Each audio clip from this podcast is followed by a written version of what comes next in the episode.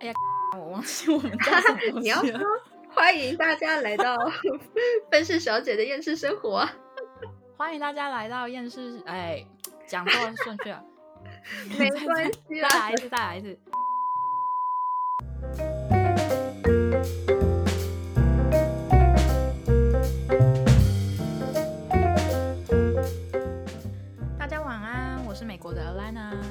嗨，大家早安，我这里是台湾的 Helly。欢迎大家来到愤世小姐的厌世生活。那我们今天呢，就是要延续上一集我们最后讲说想要讲的话题，就是第一次的工作。其实我们主要这次应该就是讲说，呃，第一次见到艺遇到，人啊应该不是第一次工作啦。其实还蛮紧张的，就是当要我的话啦，嗯当第一次、呃别人要来问我说啊，我要接一个工作，你要不要来当我助手？所以我第一次的工作其实是助手，你来。你是说见到艺人的那份工作，还是其实因为其实我们应该都是从助手开始啊。哦，也是也是，我们群组里面不是问说，哎，要征小帮手，几月几号，地点哪里？对我记得你之前曾经接过了一个 帮人提行李的，我觉得我应该接过很多很莫名其妙的东西，可是我可能忘记了。好，那我们延续上一集最后面所要讲的。我的话，我第一次接就是主要是画小朋友啦，因为当然是助理嘛，所以其实要做的事情也就是呃帮忙收收东西啊，然后帮不是主要客户的呃人化妆，这样。那一次的。我记得那一次是一个慈善的活动，其实我也没有记得很清楚，因为真的太久了。但是我那一次有见到聂云，然后聂云吗？对，你知道他他在电视当中就是听起来声声音就很低，对不对？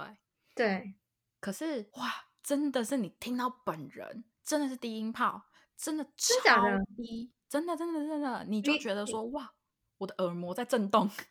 那你当场要请他 B-box，就是那个 重低音我跟你 说，我绝对不会做出这种事。虽然我觉得你很有可能问这种问题，可是我我我是一个工作的时候其实不太跟别人交流的人。哎、其实我觉得这样是对的啊、因为你真的没有心思去跟别人谈什么话。但是我说真的，在台湾工作环境，你还是得花心思去 social。真的，可是我我跟 Haley 相反，因为 Haley 是一个在片场会非常活泼的人，哎、但是吗？是 是我跟你讲是，以后我们还有很多我跟 Haley 一起工作的故事可以分享，到时候大家就可以告诉我，到底他是不是比我活泼很多。傻眼！我一直觉得我很专心工作、哎，还是我我的错觉？反正我第一次见到他，就是我就觉得说哇，就是他比我想象的高大很多，然后嗯声音是真的跟一般人不一样，就是你没有办法忽视的声音。感觉会让耳朵怀孕。但是看到长相，可能会觉得说，哦，他当爸爸好了。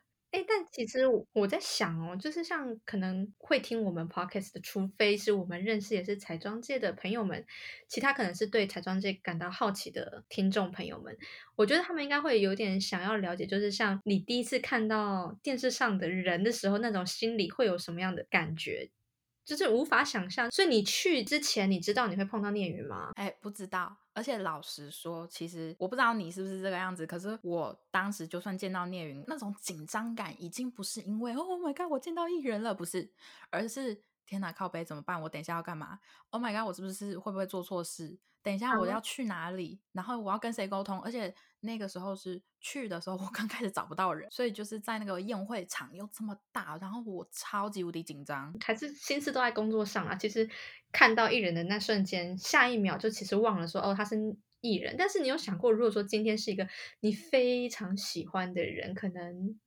你喜欢谁啊？哇，哦，美国队长好了。美国 队长吗？对好，美国队长的话，我应该会先去挂点滴吧。直接兴奋到昏倒就对。如果你第一次工作就碰到美国队长，但其实也还好，因为我也没有说到非常喜欢美国队长。傻眼。那你到底喜欢谁？我要举举什么例子？呃，我不知道哎、其实 傻眼，你这样很为难人，你这样我怎么接下去？不过确实，如果你真的遇到那种很大咖、很大咖的，真的会很手抖。哎，我其实心里有在想，哎，我在这个圈子里面常常就会向宇宙下订单，说我希望下一次可以见到谁。我现在有一个目标，就是想要见到刘德华，他是我小时候到现在心目中的偶像，但我还没有见到他。可是如果你真的见到他呢？你能想象你见到他吗？哎，我无法想象，因为我会觉得说，会不会是当我见到他的那一瞬间，我就会觉得，哦，刘德华哦，会吗？你知道，就内心很平静，是吗？对，就是有一种，就是有一个人，你期望见到他，你对他有很多幻想，然后但是真的看到他本人的时候，就是哦，他其实真的就是人啊。也是，这就是为什么，其实我那时候就是对于第一次见到聂云的印象，就是哇，他声音原来比电视上的还要好听，因为电视你多少经过。我不知道音声音处理啊，还是什么东西的，就是跟本人听会有一点点的不一样，所以当时听到真的是很震惊，对于声音而不是本人。好，那我要问了，你第一次工作遇到的那位，你说过得过最佳男主角奖的那一位明星，你的经历跟感想，还有你你在遇到他之前，你对于明星有什么想法？其实我一开始我真的是。没有想过说我那一档工作会遇到线上艺人，因为其实一开始我们都是从助理，就是可能像打杂，对对，party 装或者是人家要拍什么东西，然后你去新密什么，一开始都是从这种助理做起。然后我记得那个时候是也是在我们那个学院的群组里面，然后就有一个学姐就说，呃，什么华视安档连续剧。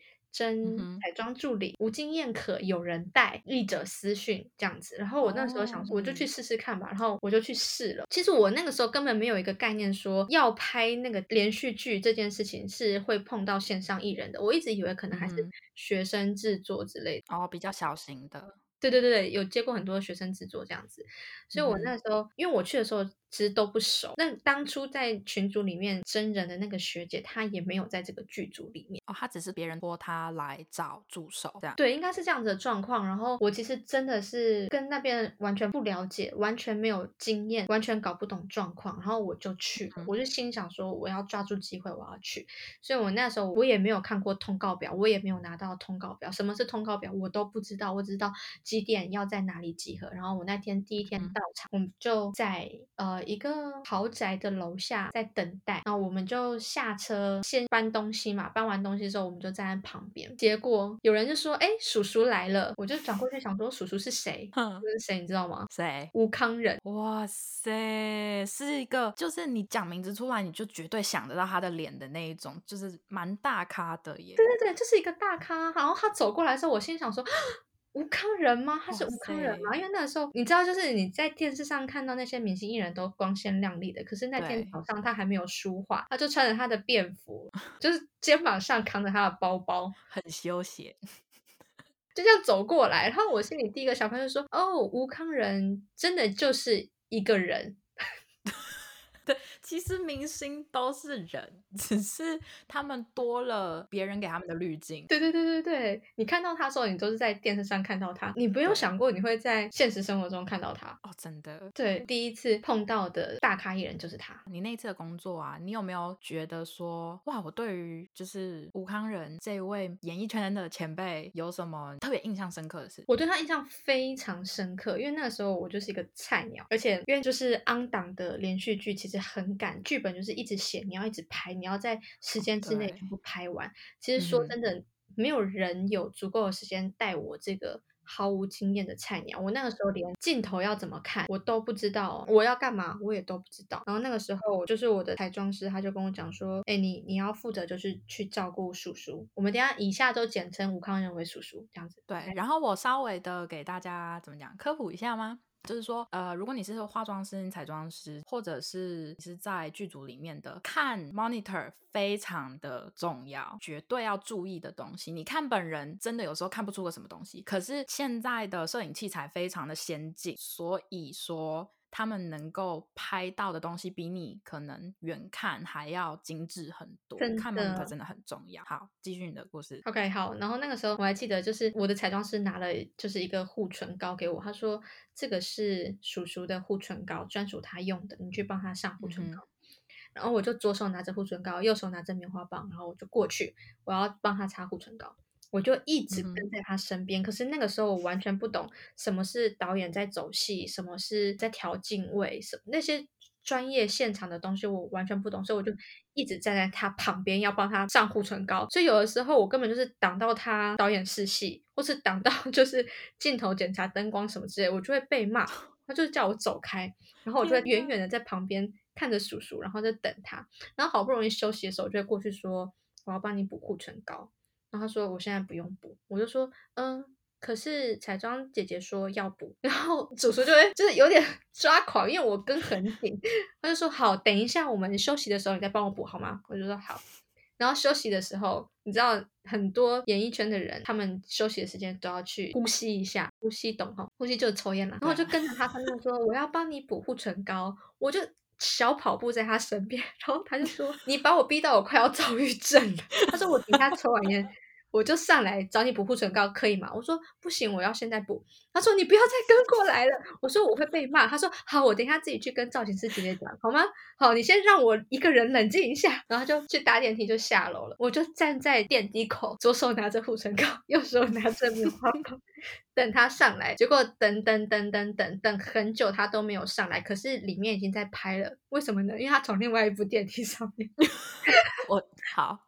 讲到这，我先跟大家讲一下，当时其实 Haley 就有告诉我这件事情。我可是我当时我也是菜鸟，所以其实我不知道哪样子做才是正确的，就我们都不知道。可是现在以我们两个互相都已经有经验的情况下，听到这一段，其实就会觉得，就嗯，真的是一个很无脑的菜鸟。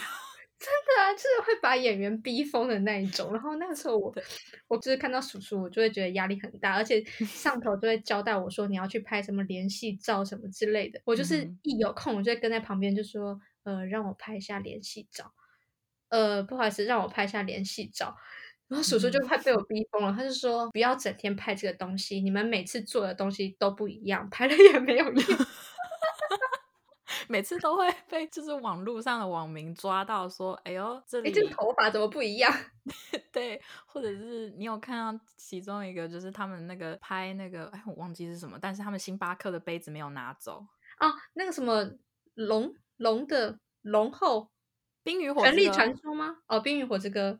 好像是，好像是，真的，真的很尴尬。可是那个是真的会在片场上面发生的事情。对，真的。然后其实一开始我在那个剧组的时候，我心里觉得说啊，一开始觉得说叔叔有一点让我觉得有点距离感，而且他压力很大。对，因为他的要求很高，他是希望我们工作人员的效率可以提高，大家早点收工，不要超时。他出发力一点良好，但是因为我真的实在是太菜了。可是我跟你说，我真的是因为那档戏，我真的很崇拜他哦。对，因为那时候，因为我不是有说，我其实是一个非常菜的菜鸟，而且那时候没有人可以带我，因为就是完全没有那个时间。我去工作的第一天哦，第一天，哎，我忘了是第一天还是第二天，我还没有进入状况的时候，嗯哼，我的造型师。就跟我说，哎，等一下，你一个人在现场，我们两个要回公司帮下一位艺人梳化，那你要自己看着办哦。吓死了吧！吓死啊！我真的完全是吓死了。然后我能怎么办？我就直接说好，我会加油。然后我那个时候就是连镜头都还不会看，所以当时的那个导演他就是可能也很无奈，因为其实大家都在追进度。然后有一个像我这么菜的菜鸟，然后那个导演还会跟我说：“你看一下这个镜头哪里有问题。”然后我就说：“嗯，没有问题，因为我看不出来问题点在哪，你知道吗？真的是完全还不懂。而且那时候我是觉得很无助，然后跟大家又不认识。”但是我就是假装自己很坚强，努力的融入大家。后来就有一个，哎，我忘了是制片组还是副导之类的一个人，他就过来关心我，他就说：“你还好吗？”他不讲这句话还好，他一讲这句话，我两行泪啪直接流下来。真的，真的。那你知道，就是不能被关心诶，当下是真的是不能被关心。然后他就说：“好，你先赶快去房间把眼泪擦干，深呼吸，没事的。”就是。等一下有什么状况，我再跟你说怎么处理。然后我就想说好，我就去房间，我就要进一个休息室拿那个卫生纸，就是擦干我的眼泪。我们一打开，演员全部都在里面，叔叔也在里面，然后他们就看着我，就是两行泪，然后我就很尴尬，我就赶快把门关起来，我就离开，就是去旁边的小角落。而且我还记得那天还飘毛毛雨，我好惨哦，很凄凉。然后我那时候在旁边角落那边擦眼泪，结果后来就是呃叔叔跟呃女二吧，我忘了应该是女二上镜了，然后就在镜头下他们要拍一个吻戏这样子，我就嗯远远的就是在看那个 monitor，但你知道我就是看不懂 monitor，然后那对个一喊咔的时候，那个时候叔叔就说：“那个服装妹妹，你过来。”我心里差差死哦，他就叫我走到他前面，他就说：“你帮我看一下，我和他就是那个女二，我和他有哪个地方需要补的吗？”然后我这边看半天，我也看不懂。然后因为他们刚刚是拍那个女二亲叔叔脸颊，然后叔叔就说：“那你看一下我脸上有没有口红印，有的话帮我擦掉。然后他就说：“我刚刚摸了他的头发，你你看一下他的头发要不要整理？”我说：“呃，他的头发不用整理。”然后叔叔就说：“但我觉得你如果这样子做的话，会让他在镜头下更好。”他就顺手去帮那个女、女二的头发顺一下。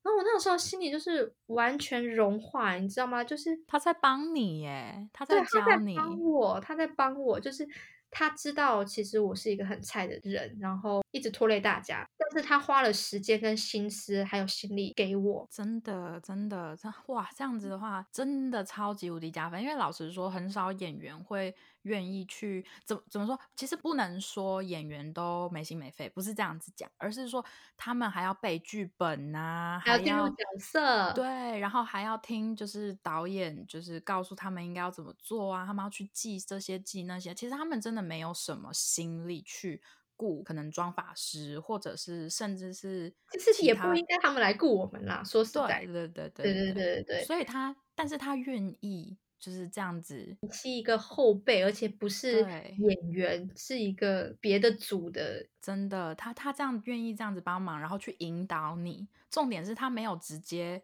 刁你说你是不是应该要帮我怎么样怎么样怎么样。对对对对对，就我那时候心里是觉得说，无论你今天你演的好不好，不管，我嗯觉得你这个人是非常值得粉丝们去爱戴的，因为他是真的是一个很有爱的前辈。真的，真的，真的会能够顾到，就是真的是菜鸟中的菜鸟，而且还曾经快要把他逼疯的菜鸟，能够 这样子，真真的人真的很好，就是他人品真的是一百分。